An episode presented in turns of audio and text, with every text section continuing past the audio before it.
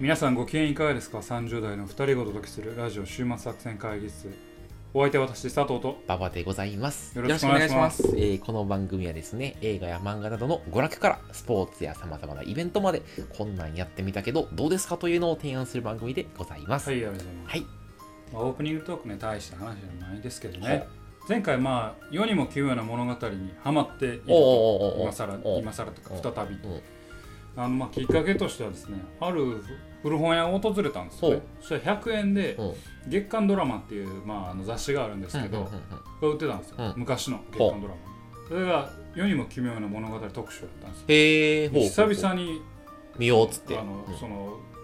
月刊ドラマってその脚本が載ってるから脚本を見て、うんあおもろいなとうんうんうんうん思うっんて、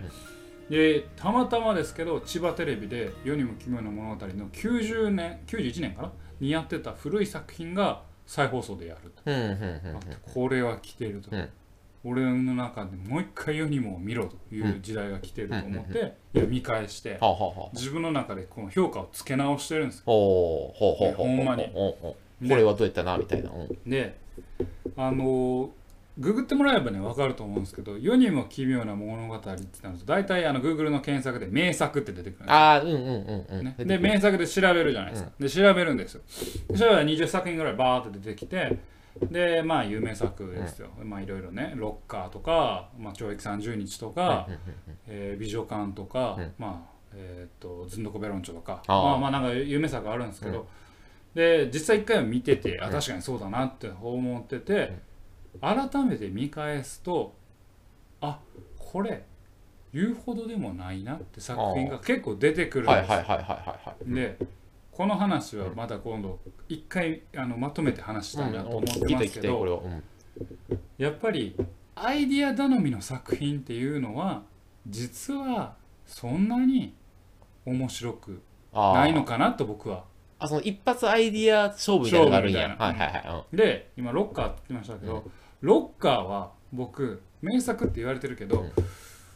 思ったほどやなあーってい。いうはいはいはいはいはい。感じなんですそよれね、はじゃあ、その2回目見るからじゃん。まあそれもあるし2回目見てもやっぱりそのどんでん返しがあっても面白い作品っていうのは結局あああ、そういうことね。のどんでん返しが分からずとも面白い作品っていうのは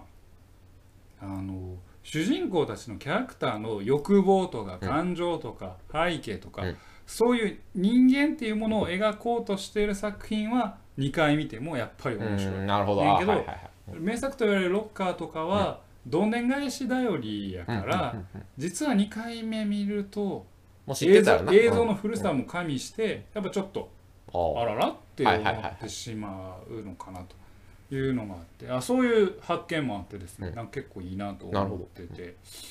あのーでやっぱ名作と言われてるものの中でやっぱり見返すとあやっぱり単純なアイディア頼みじゃないなあうんうんうんっていう作品もあってちゃんと風刺があったり、えーその人間の欲とか、あそういうのを描いてたりっていうのが見えてきたりするんでねちょっとね早くやりた いじゃあ今度やろう今度うんただうん500話見るって言いながらまだ60話ぐらいかな60話か70話ぐらい過去の作て品か500はあんねんな。年あ年代飛びながらあん。見直しておうおてうおうあじゃあちょっとじゃあ佐藤ズセレクトをいやこぜひれねいやあのほんまにし,、うん、しますしうんますうんもうあと期待してる YouTube 見るしかない本 当にいやあかんけどあそういうことねああの、ツタヤ行っても、うんツタヤ全部 DVD 化されてないんですよ。そうなうのんおでツターヤもい全部今借りてるんやけど、はいはいはいはいはいであと FOD に入るしかないねんけど、うんフジテレビオンデあマンああドで FOD も全部紹介されてるわけじゃあああのそうなん映だ像化されてるわけじゃななくてるほどねちょっと辛いじゃあねなるべくちょっと見て見て、うんその面白中かったでやつを面チョ白イスかっしたよやつうをチョイスして紹介したおいいいなねと思ってますけどねっていう熱い話でしたお今よっしゃ日はでもね世にも奇妙な物語みたいなはい不気味な世界んへ不気味な世界観を奇喋ろう妙な世界へは連いれてってくれるということで、ねもちろんでございます続いて本編もはいご期待ください、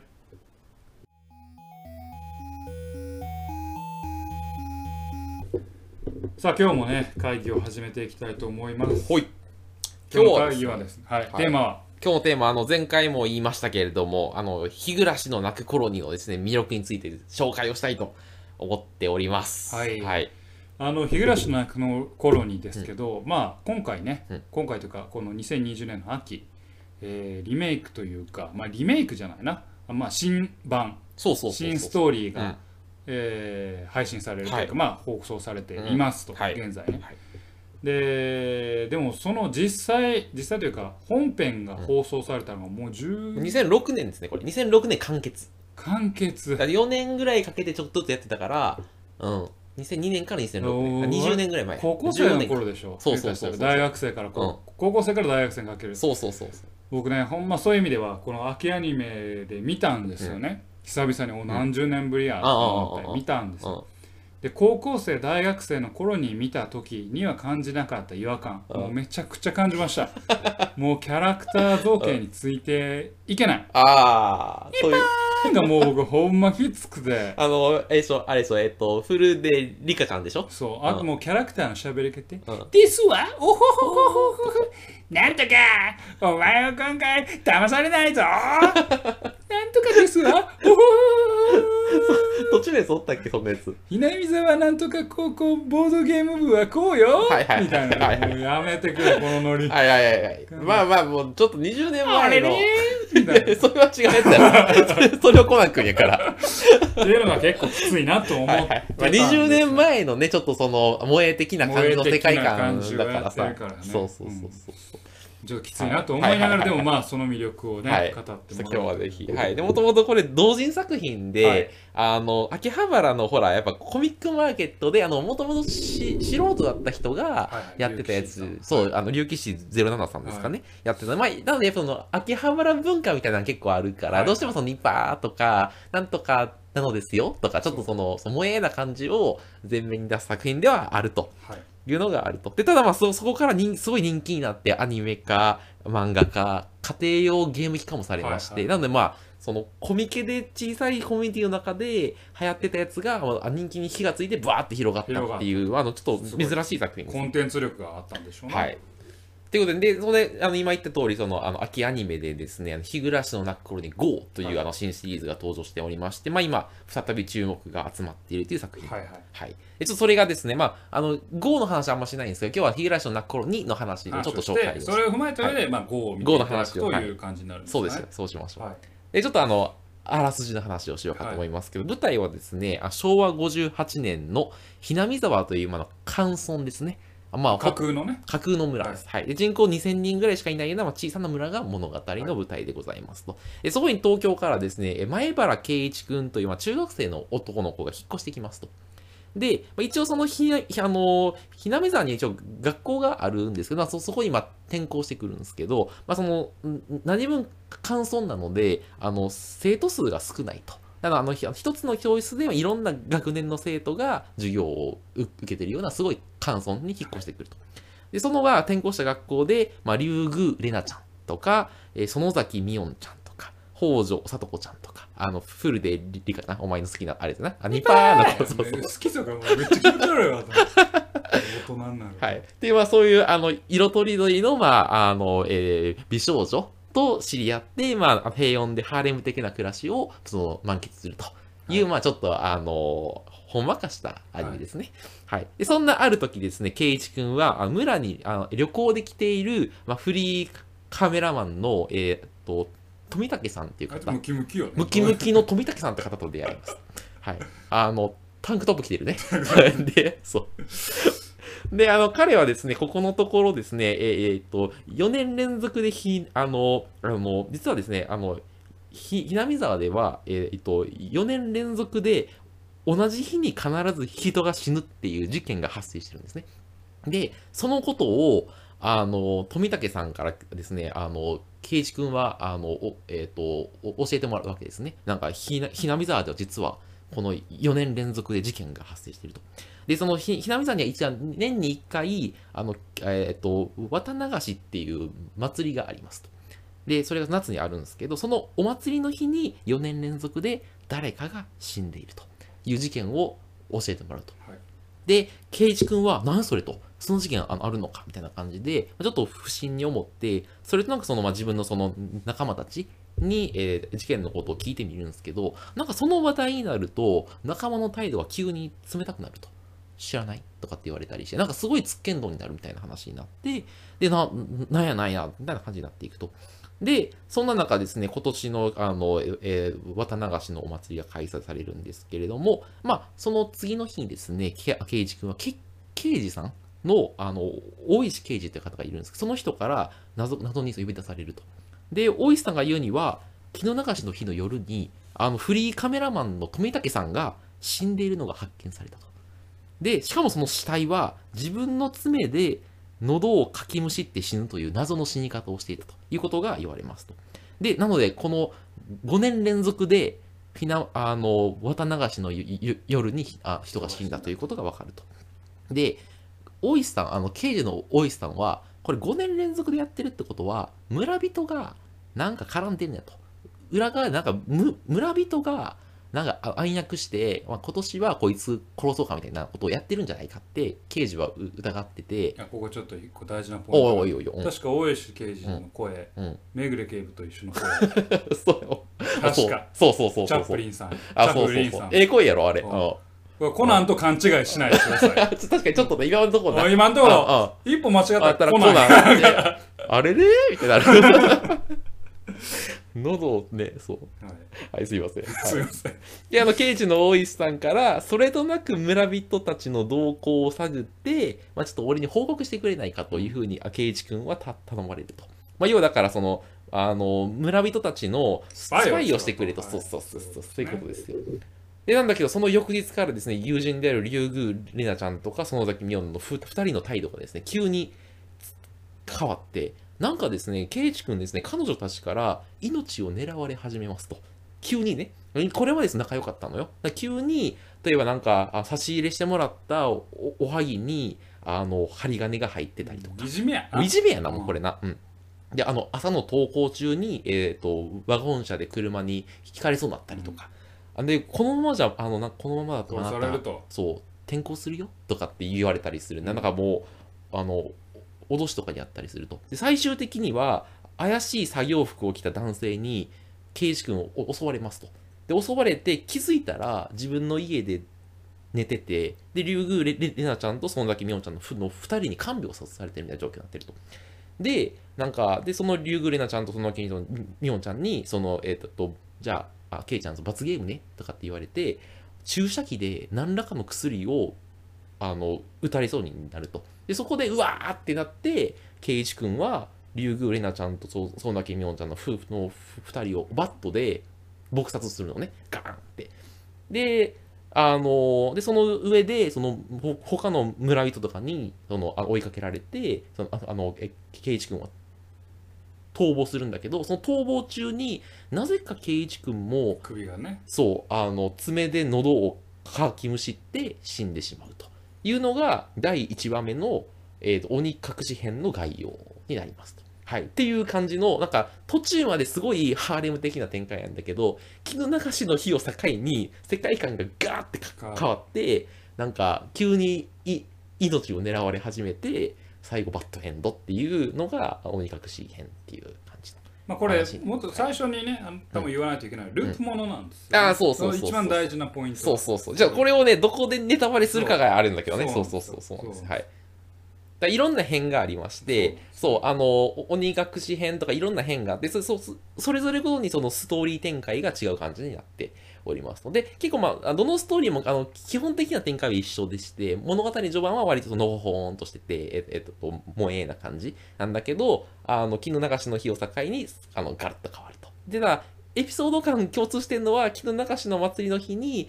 富武さんはか、かか富武さんは必ず死ぬんですよ。あれ死なないやつなかったっえっとですねなんかああ一個あった気がする最後のやつは死なないのよ。ああそうか、うん、うんあその、えっと、全部で7編あるんだけど、んえっと、7分の6はバッドエンドじゃないけ どその富武さんが死んでその後世界が急変してあバッドエンドに うんど突れだ入すけるってい殺うのしたらあがかんのそうそうそうそうあの富田さん結構重要人物だったりするので、ははいい、っていう、はい。っていう感じです。なまあ、あの、気の流しをターニングポイントとして、必ず誰かがおかしくなって、いろんな殺人事件が起こっていくと。そうですね、でその一編一編の中でちょっとずつなんか物語の背景とかのそのえ確信をつくそうそうみたいなのポインがトがねちょいちょい出てきて、だんだんそのあこういう世界観の構造なんだっていうのが分かってく明らるかになっていくとなぜ竜宮玲奈ちゃんと園田君音ちゃんは前原圭一の命を狙ったのかとか富武さんはなぜ毎回その殺されてしまうのかとかねその首をかきむしる理由は何でなそのうかそとうそいううとか4年連続で起こってたそのその理由は何なの雑かっさていうとかとかみたいなだからその気持ちよさっていうのはこう、いろんなループを見る中で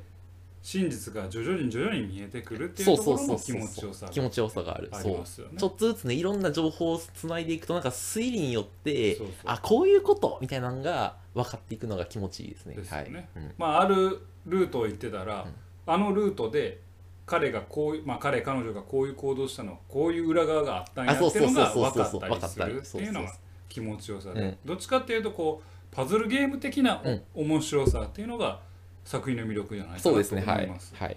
おっしゃる通りです。はいはい い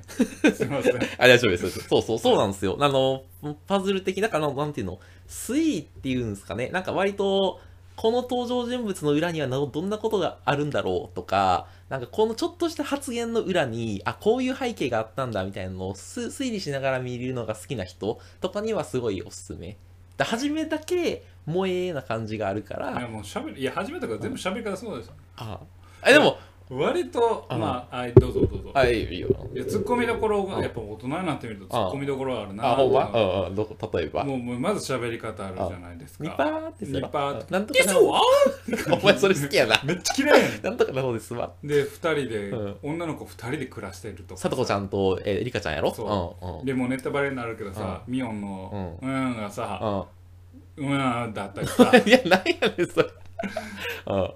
あのうんこれネタバレかなネタバレかあな、ちょっとだけはいいんちゃうちょっとだけは。うんあまあけどあの「GO」のオープニングの時にはシオンが出てたからあも、うシオンがいることはもう全然そのネタバレじゃないあから。ネタバレになるの、うんねまあネタバレじゃない。ミオンミうオンとんシオンミオンとシオンがそのふ双子がいるのだね。けど最初見てたら分かんないじゃん、まあそうね、確か最に。初出てこないから、とかっていうのなんかそうそれは無理でしょえ無理でしょ、無理でしょうんいんやあまあそそんなのやるの、どういうことどういうことどういうことそんなんて。えええええ えいやいやいやまあかほんあの本編上ねうん。無理でしょって思わないですかえっ、ー、とと、トリックが無理ってことそうそうそうえ、いや、一応リアリティない無理うんちょっと無理じゃないんあそうまあね、うんまあまああ僕はまいあ許容範囲やと思うけどね本当なんかそいんじゃないかな、まあ、今回見直してもう一回見思ったのはうさ、うんうんうんあの主人ヒロインそのうん竜宮玲奈ちゃんうんめっちゃお重のお弁当をさ5段ぐらいのお弁当ああ作ってたなうんうんう ん無理でしょいやそれはいけるやん料理作りゃいいだけやん一応でいい中学生ってうんハンバーグを取るんうんうんだ許しませんわもうやめろやめろやめろもう30にはきつけつまあ確かに30のおっきつさんには きつもう始はよめづら本い編はよ殺し合え殺し合えやめ ろやめみろんなで殺じしゃ合ああえれギャップがええねんで初めのほんわか感からその、ま、祭りの日を境にせ世界観が一変するからいいのであって初めはちょっとちょっといやいや過剰なぐらい緩やかな方がいいのよいいようんいやわかるようんその変革フォークがいいってあこフとねォークがいいってフォこークとそまうあストレートかなと思ったらフォークうやっんまたた野球の例えするやろいやいいねんけうどん高めのボール球やうんんそれはうん高めのボール球やから価値があるんやろあああれも高めのボール球でただのボール 球やああもう冒頭ってことね冒頭や冒頭のとこからクッと食っ音がとそんなボールあらへ んわって思ううんいやまあまあまあまあまあでもええええのよあれはそういうものなのよそうだからあの回を境にちょっとねな慣れてくるからもうなんかあのあ、まいやいやあ、初めのハハーレム的な感じもちょっといや心地い昔いか見なた時はそんなにほんまに違和感なかあっそうなんやたんですよああーのみんな髪いろんな色してるな緑とあか あはい赤緑とかと気持ち悪いなはっいてはいぐらいでうんなかったんやけどう今ん見るともきついなはいはい。まあちょっとそのね、その出出自がやっぱその秋葉原の萌えな感じのところやから、そうそうそう。まあそれはちょっと許してくれ。はい。あの最後の方のうんミオンのセリフうんスペツナズでも連れてきなみたいなセリフがだっけあそれるんですおようねおうおうなんかうその気持ちセリフも気持ち悪いななんで当時を思い出してきたななんかわ私たちはなんとか高校南朝からブーうん。あスペツナーズでも連れてきなみあ、たいなああ、あ特殊部隊でもあ。ああ、勝そてなれで、勝てあないぜみたいなことを言うあのセリフが気持ち悪いネタバレじゃないかまはいはだいまだネタまバあレ全じゃ然ない人前じゃないけど、お前がひたすら、ああの、キャラクターが気気持ち悪い悪いって言ってるだけやけ気持ちど。そうそう。で、慣れる慣れる。全然慣れる。うん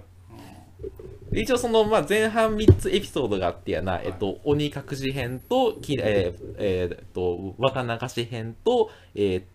たあれ、た、たたり殺し編かなっていうも問題編が3つあって、で、そこでその謎が、まあ、どんどん広がっていって、で、最後、後半4つエピソード、えー、目明かし編、罪滅ぼし編、えー、皆、皆殺し編、えー、祭り林編っていう4つがあって、最後の祭り林編で、ちょっとハッピーエンドになると。はいはいね、そういうそういう感じ。そう。で私聞きたいのはほうほう今回の GO がどうどういうルートなのかっていうところに聞きたいんですけどまだそれは後で聞いた方がいいですか、あえっとですね、GO の話をするか。GO はね、ちょっとまだ俺分かってないのあよ。そうなんですあの、なんか、あえっと、原す、えっと、その、元々の日暮らしの泣く頃にだと、祭り林編にしか出てこなかったキャラクターが、えっと、GO は2話の段階で出てくるから、はいはいはいなんか、えっと、なんていうの、そこが時系列的には、その、回答編のさらに後っあなるほどね、ていうのだけは分かっている。あ回答編のさらに後なんですそうそうそうそう。だから2話で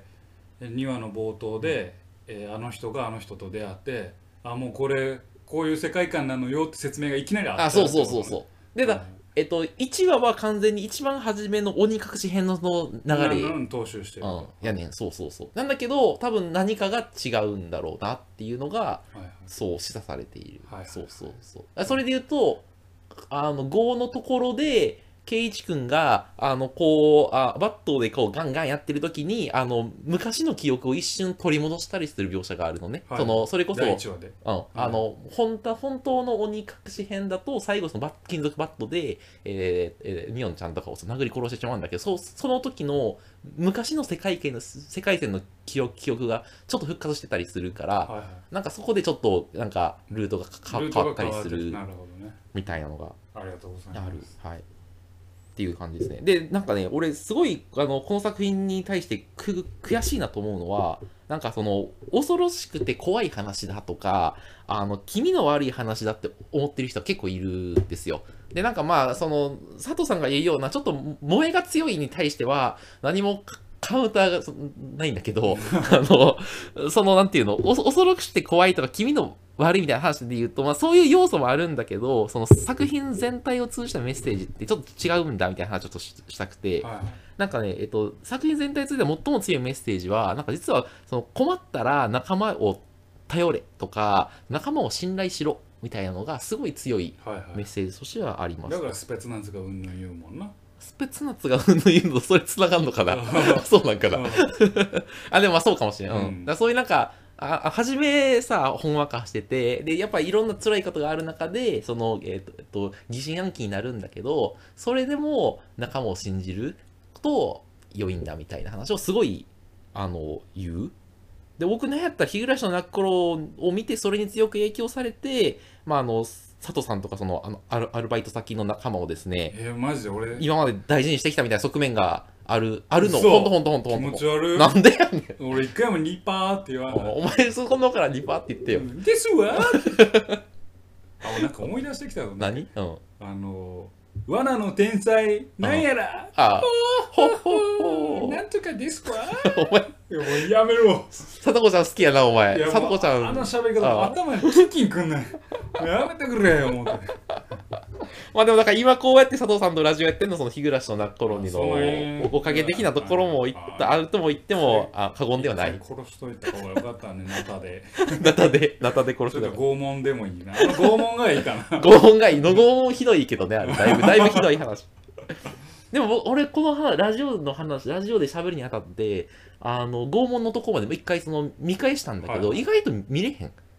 今になっても。あの、初めのハーレムのやつだけ乗り越えれば、俺全然見れるなと思って、あそうなおんやもろいなとあ思っ見て。てないあ今のあのそのゴゴゴうんあゴゴうんが結構でももうちょっとまあ飛び飛びあ、そうか。飛び飛びというか止め止めあ、と止め 止め、止め止め見てる。るむ昔のやつを見見返したけど、1話は確かにちょっとしんどいなと思ったけど、2話から、あこれ全然今見ても見れると思ったあ。そうかおもろいおもろい。うん友情の物語ね、うんいや僕もちょっとねキャラクターシリアスでいいかなって思うせっかくあんだけストーリーシリアスなんではいはいはいはいはいあの、うん、主人公たちの不気味さをもうちょっとちゃんちゃんとした人間で煽ってほしいなっはいて思っちゃうなあーでもなんかそのあれだけ萌えなキャラが急にそうやるからいいっていうのはもう,、価値観のもう対立ですなあそうニパーって言ってたやつ が急に怖くなんねんいでや怖ないいやもうニパニパ言うてる場合ちゃうやんいや違う違うその場合の時はニパーっていうだけよ僕はニ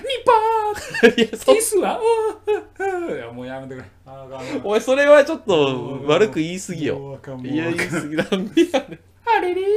やそれコナン君やから はいというはいそう感じでですすねはいそう。うん。で、まあ、なので、ちょっとぜひですね、あの、なので、秋アニメは、ちょっとぜひ見ていただきたいだと思うんですが、ぜひ、秋アニメを見る前に、やっ諦ぱめり、 5ね5、うんあうん、5やっぱで、だから、5いきなり見るとやっぱ辛いから、あの、あえっとね、アメーバ TV とかで、その、そうねあネットのフ、リでも配信されて配信されてるから、ぜひちょっとね、あの、原作を見ていただいた後の方が、GO は絶対に楽しめると思うんですよね。で、原作今見ても面白い。あの、僕はね、30代でも僕見てもおも面白いので、あの、初めのちょっとパーの、あの、あれの、うってなるかもしれないけど、ぜひちょっとそこをですね、あ乗り越えていただいて、あの、見ていただきたいなというふうに思っているところでございます。はい。で、あの、はい。ちょっとぜひ見てもらってもいいあ、でも一回見たのか。さいやもうなんか最後までです。さ若加い藤さん若いは。頃に若い頃で見てた。うんああ、そうか。だから、うんひなみざはふんふんふんあいや、わかんわかんわかん。それ、それはもうわかん。それいたみたいなねそれはいたか。うんみたいなはい話も、まあもちろん存じてますけど、はいはいはい細かいことはもう忘れてるけど、はいはいはい。だけどうん。重要なんキキャラクターでちょっと追えてー。それしか言ってへんからな、おるか前。ら、今日。うんはい、あのね個人的にはあのじゃああれはどうあのえっと龍騎士さんが海猫の泣く頃にそやうろ続きで書いた「海猫の泣く頃に」あれ俺好きやねんけど、うんあれの方がな推理推理要素は強い、うんうん、あれもあかんのいや見てみますあ見てみてくれ見てみますうんあれの方がおいいよまあ頭使いながらちょっとアニメを見るという体験ですかねそうそうそう。え、海猫の方が、えっと、海猫もなんかうんちゃらへんうんちゃらへんってあんねんけど、その初めのうんちゃらへんで一応推理しようと思ったら全部推理できるようになっうて、んうんなるほどそれはすごい。うんそっちの方がいいよね、うん面白いですので、はい、ぜひちょっと見ていただきたいなと思ってはいおります。はい。というわけで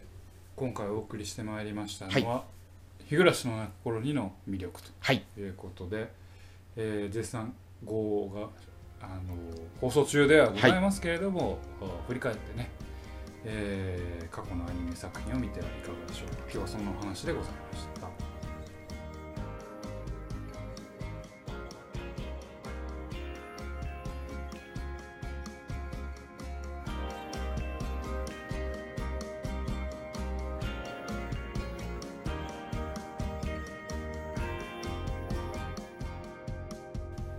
週末作戦会議室へお便りをお待ちしております。お便りは、ポッドキャストのメモ欄に記載されたリンクよりアクセスいただき、週末作戦会議室ホームページ、メールフォームよりお願いします。またツイッターもやっています。週末作戦会議室へぜひ検索ください。お便りは Twitter にいただいても結構でございます。いいやりと思いますはい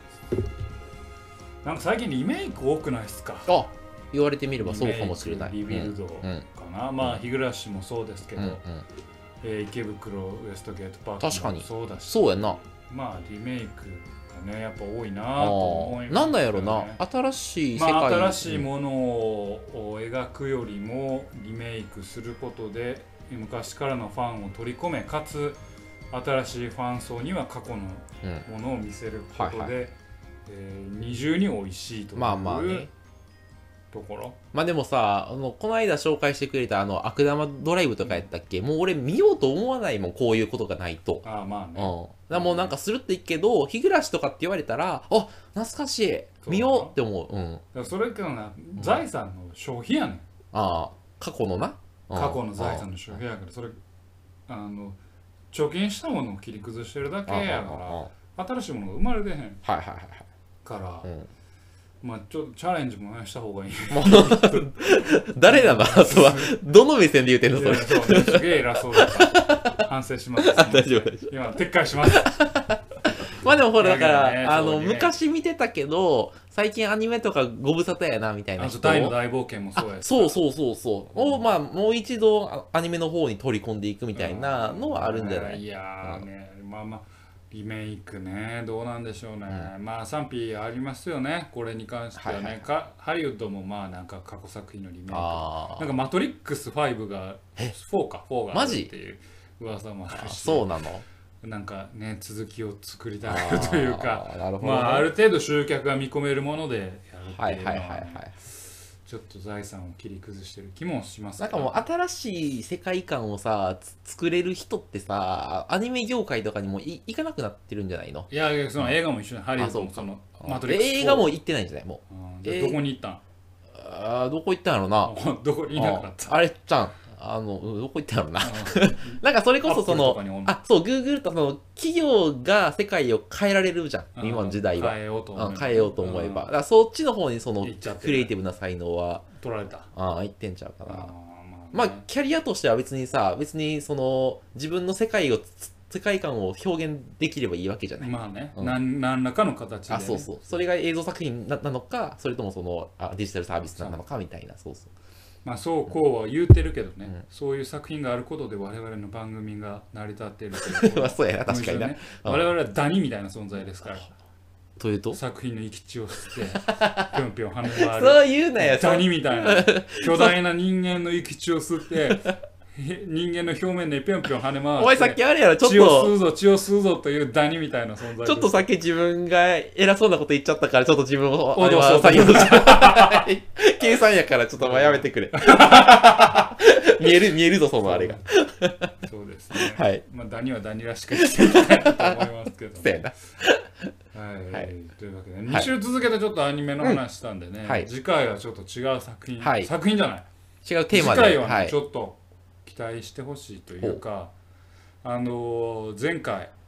前々回、うんいや10回ぐらい前、うんもっと前やと思うけどね。うん勝手にテストマーケティングというこあとりまでした。はい。チューハイレモンチューハイやりレましモたンね。チューはハい。イを飲み比べるというやつ、はいうんこの企画死んでませんよはい。というわけで次回はですね勝手にテストマーケティングポテトチップス薄塩味よっしゃ塩味のポテトチップスをいろいろ食い比べる。はいという。違いがあるかどうかというね。はい。やろうと思ってますんで、出して小池デ屋ブと。デブの人聞いといてくださいねほんとに太 ってるお方前デブの人って。でデブじゃない人も聞いといてくださいあ、そうやな。確かにな。ということでね、うんえー次回は勝手にテストマーケティング第2回ということでやりたポいテトなチップとス戦をやりましょう。は思っい。ています、というわけでお送りしてまいりましたラジオ終末作戦会議室本日はこれにてお開きお相手は私佐藤とババでございました。また聞いてくださいさようならら